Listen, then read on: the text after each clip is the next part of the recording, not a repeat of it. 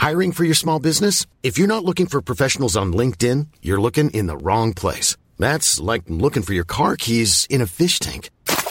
LinkedIn helps you hire professionals you can't find anywhere else, even those who aren't actively searching for a new job but might be open to the perfect role. In a given month, over 70% of LinkedIn users don't even visit other leading job sites. So start looking in the right place. With LinkedIn, you can hire professionals like a professional. Post your free job on linkedin.com slash spoken today.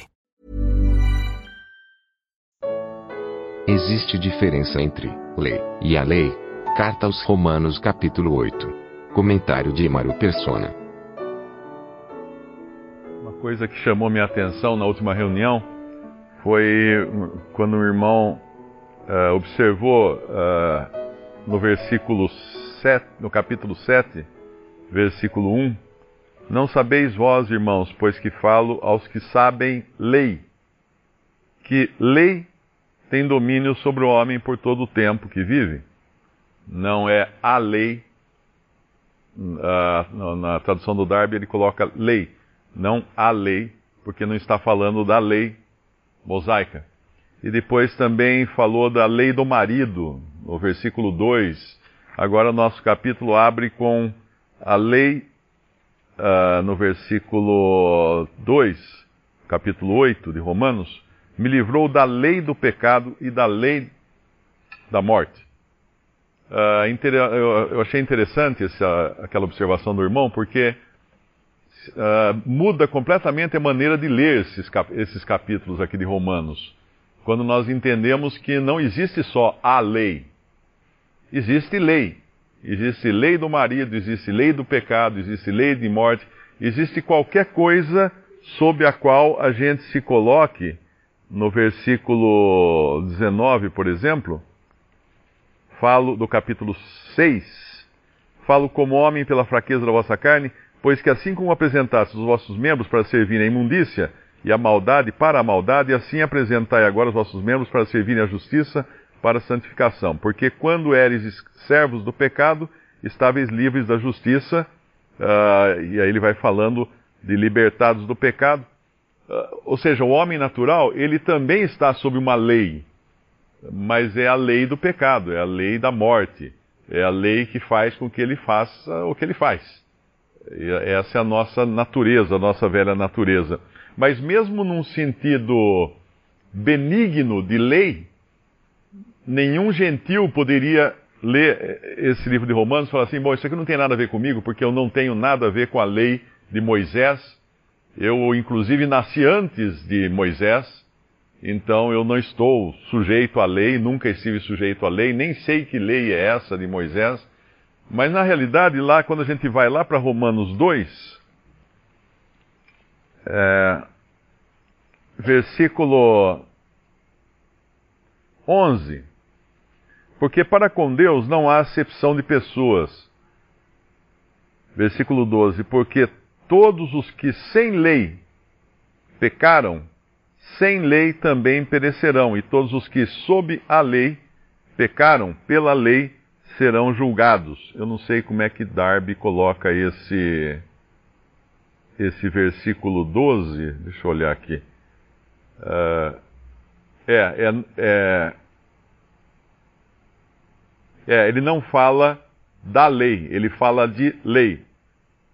Ele diz, porque todos quantos sem lei pecaram, sem lei, não sem a lei, também perecerão. E todos os que sob lei, sob lei, não sob a lei, pecaram, uh, serão julgados por lei, não pela lei. Aí no versículo 13 ele vai falar da lei, porque os que ouvem a lei não são justos diante de Deus, mas os que praticam uh, da a lei serão justificados.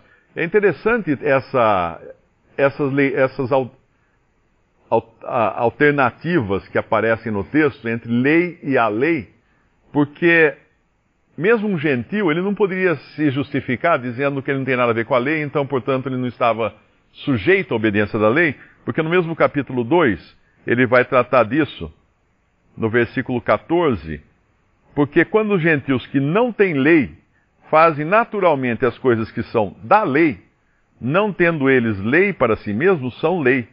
não tendo eles lei, para si mesmos são leis, são lei, os quais mostram a obra da lei escrita em seus corações, testificando juntamente a sua consciência e os seus pensamentos, quer acusando-os, quer defendendo-os. Então Deus nunca deixou o homem sem lei. É interessante a gente lembrar isso. Uh, ainda que o homem não tivesse a lei que foi dada através de Moisés, por intermédio de anjos, Deus nunca deixou o homem sem lei. O homem sempre soube que ele não devia matar o seu semelhante. O homem sempre soube que não devia roubar. O homem sempre soube que não devia fazer uma série de coisas, porque Deus gravou isso no coração do homem. Uh, tem um versículo que fala que Deus colocou a eternidade no coração do homem. Eu não sei se é Provérbios ou Eclesiastes, a nossa tradução fala que Deus colocou o mundo no coração do homem. Uh, uma outra versão fala que Deus colocou a eternidade no coração do homem. Então, ainda que o homem não tivesse sido colocado, de uma maneira geral, sob a lei de Moisés, ele nunca esteve sem lei. E essa lei não era sua consciência. Na verdade, essa consciência era despertada no momento em que ele praticava algo contra essa lei que já havia no seu coração, quer justificando, quer defendendo.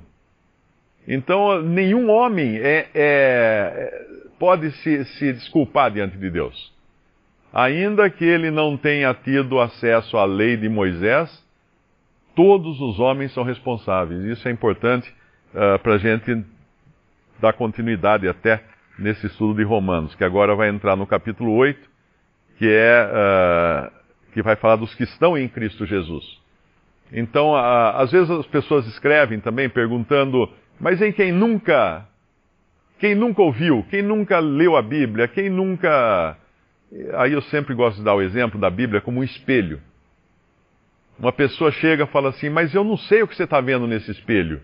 Eu pego e empresto o espelho para ela e falo, olha, olha o que eu estou vendo no espelho. No momento em que ela olha para o espelho, aí ela se vê. Então a mesma coisa, a revelação de Deus foi dada àqueles que têm a revelação de Deus. Ela não fala para quem não tem a revelação de Deus. E nem fala sobre os que não têm a revelação de Deus. Ela fala para. No momento que uma pessoa entra em contato com a palavra de Deus, ela está responsável agora por tudo que a palavra de Deus vai trazer diante dela. Aí o que não entrou em contato? Eu, não, uh, eu, tenho que emprestar o espelho para ele olhar, para ver se uh, quando ele olhar, a Bíblia está falando dele. E certamente quando ele olhar para ela, a Bíblia estará falando dele. Porque agora ele está em contato e ele está então responsável uh, em cumprir aquilo que Deus deseja de nós. Mas era só uma observação uh, que eu até conversei com o irmão depois da reunião passada, que eu achei interessante observar essas nuances no texto, porque a gente aprende muito mais quando percebe essas coisas assim que parecem escondidinhas, né, e, e muitas vezes mascaradas por alguma tradução não muito correta. Mas um crente pode ainda andar na carne, não no sentido de, de permissão né, de andar na carne, Uh, ele é capaz de andar na carne? Certamente. Por isso que Paulo, lá em 1 Coríntios, capítulo, capítulo 2, ele fala justamente de três classes de pessoas. No capítulo 2, versículo 14. Ora, o homem natural não compreende as coisas do Espírito de Deus, porque lhe parecem loucura e não pode entendê-las porque elas se discernem na, uh, espiritualmente. O homem natural é o homem em Adão, o homem que não foi salvo, que não tem salvação ainda, não tem a, a nova natureza agora. Mas aí ele continua: Mas o, o que é espiritual discerne bem tudo, e ele de ninguém é discernido. Agora ele está falando de um crente, mas não apenas de um crente, mas de um crente espiritual, de um crente que anda no espírito. Porque no capítulo 3, versículo 1, ele vai falar de crentes também, só que de crentes que andam na carne. E eu, irmãos, não vos pude falar como espirituais, mas como a carnais, como a meninos em Cristo. Então aqui nós temos as duas posições, que, o que está em Adão, que é o homem natural, e o que está em Cristo, que é o espiritual e o carnal. Por incrível que pareça, né? Mas o carnal está em Cristo? Sim, ele, ele foi salvo. Ele está chamando de irmãos aqui. Paulo está chamando de irmãos ele. Mas não poderia uh, tratá-los como espirituais porque eles estavam andando segundo a carne. Então existe essa, essa possibilidade também. Agora, lá em, lá em, em Romanos 8, esse é justamente o capítulo que mais fala o Espírito Santo, a palavra Espírito Santo, na, em toda a Bíblia, é o capítulo onde ela mais aparece. E uma, uma coisa curiosa, quando você termina de ler o capítulo 7, é descobrir que ele para de falar eu, porque eu, porque eu, porque eu, porque eu, e agora vai falar ele. Vai falar do Espírito Santo agora.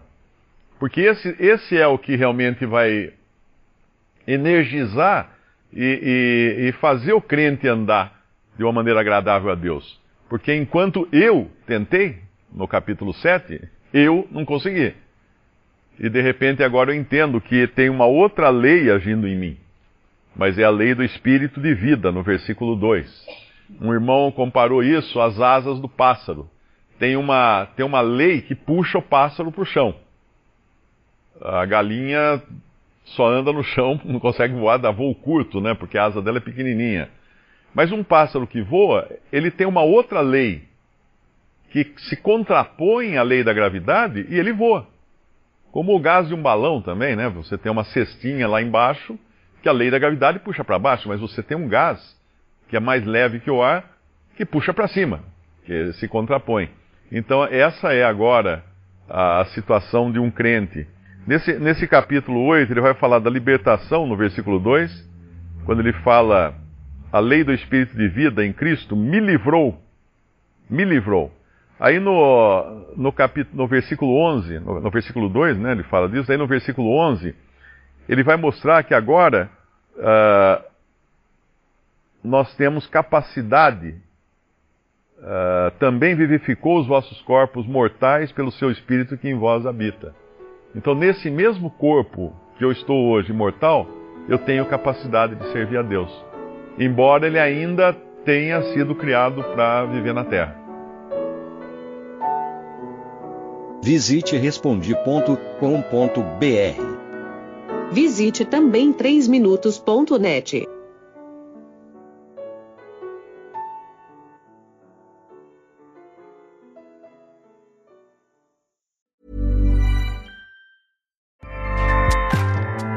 ACAST powers the world's best podcasts. Here's a show that we recommend.